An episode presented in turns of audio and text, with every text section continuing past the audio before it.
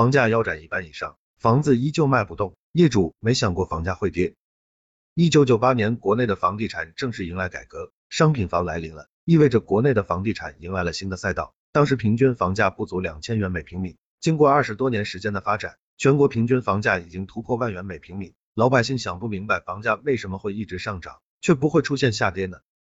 二零零八年，受到全球次贷危机影响，国内房地产迎来弱势局面，整体成交价、成交量都迎来了拐点。不过在二零零九年大放水之后，又迎来全新局面。房地产成为了经济发展的主要基石，房地产企业数量迅速的攀升，差不多突破了十万家，已经处于一个历史较高位置。二零一四年，房地产库存量迅速攀升，推进经济增长，房地产是关键的一环，所以出台去库存、降低房贷利率、棚改安置化货币政策等一系列政策推动下，头部城市迎来了大变局。经过一年多时间的推进，二零一六年全国房地产都迎来了普涨。二零一六年九月份，楼市调控刚刚出来。不少人坚信房价还会持续上涨，既然房价要通过限购、限贷、限售、限价等方式来调控市场，说明整个市场潜在的力量还是非常大。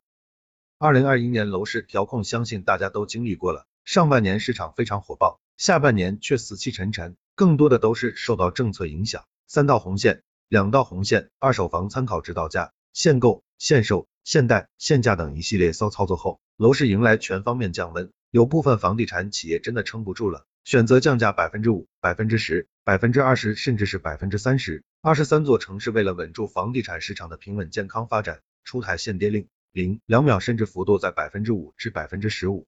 不少人认为，二零二二年的房地产将会延续二零二一年下半年局面，在新的一年，全国范围内有四十个城市开始放松调控政策，还有部分城市首套房首付下降至百分之二十。不少人坚信房价还是会持续的下滑的。既然救楼市，也就说明了房价有持续下滑空间。通过四次调整，前面两次是利用房地产刺激经济增长，后面两次是调控房地产市场的平稳健康发展。特别是二零二一年的狠政策后，房价终于如愿迎来了拐点。细心观察，不管是就是政策还是调控政策，都没办法改变人们对于房价固有的认知。很多人仅凭当前楼市就判断房价是涨是跌。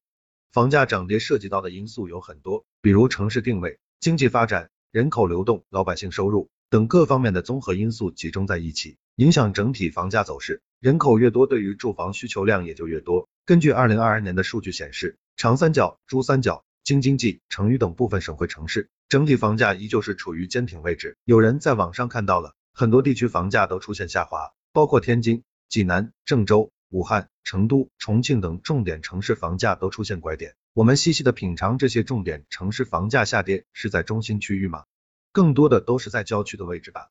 当然有部分城市的房价确实是跌到惨不忍睹。在上一轮房价大涨的行情中，燕郊、涿州、大厂、香河等城市房价涨幅超乎了老百姓想象空间。比如燕郊在二零一六年，很多人在燕郊和北京五环的房价对比，给炒房客很大的信心，高喊着燕郊的房价会突破六万元每平米。结果燕郊的房价突破两万、三万、四万大关，价格一度来到了四点八万元每平米。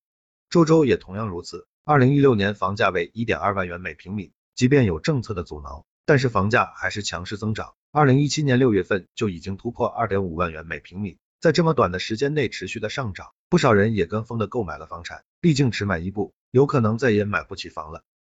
有一句经典名言说的非常对，投资回报越高，存在的风险系数也就越大。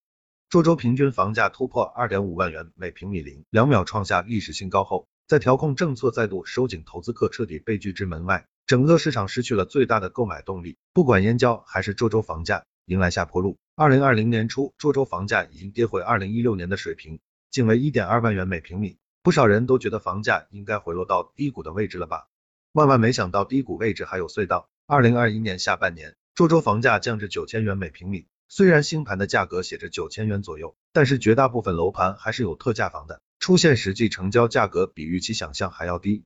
二零一六至二零一七年的投资客零两秒虽然到了房子解除限售的时间，但是以目前的房价来看，即便二零一六年买入的房产，基本上一百平米就是亏三十至四十万。不少人都夸奖，全国范围内的房价应该都会出现这样的情况，事实告诉我们是不可能的。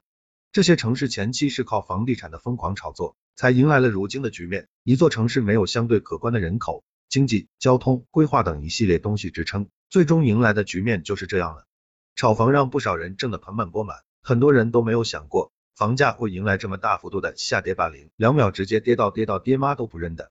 房价回落这么多，无论怎么操作都是亏。有不少人都想着，我把房子不要了，什么事情都没有了。想象是美好的，现实是残酷的。虽然房子不要了，但是有些事情该发生的还是要发生。有一百平米的房产买回来的时候价格为二百万，贷款一百四十万，如今一百万的房产总房价仅有八十五万。你想着这套房子不要就行了，结果法院拿这套房子去拍卖，可能拍卖的价格仅有六十万，也就是六十万去还款一百四十万的贷款，还剩下几十万的资金，每个月都需要像房贷一样真实的还款给银行。所以市场跌破首付款后，基本上没了房子，还要继续还贷款，不要选择不还就没事了，征信黑名单就由我们收。二零二二年的房地产，有人说涨，也有人说跌，我们不妨来看看这些权威机构预测今年房价走势吧。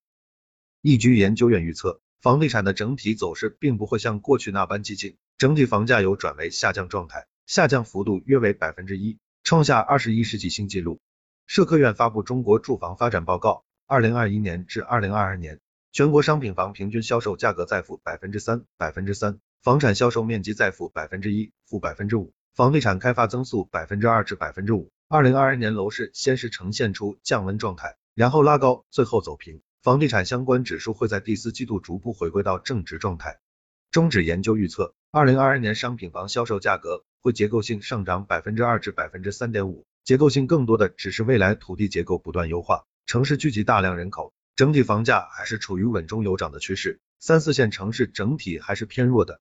作为业主，有没有想过房价会迎来下跌，或者说房价会迎来这么大幅度的回落？相信二零二二年之后的房地产不会出现大涨，也不会出现大跌，更多都是平稳的状态出现。特别是大城市的房价会得到一定平稳控制，未来有大量保障性住房、公租房、共有产权房来解决老百姓住房难问题。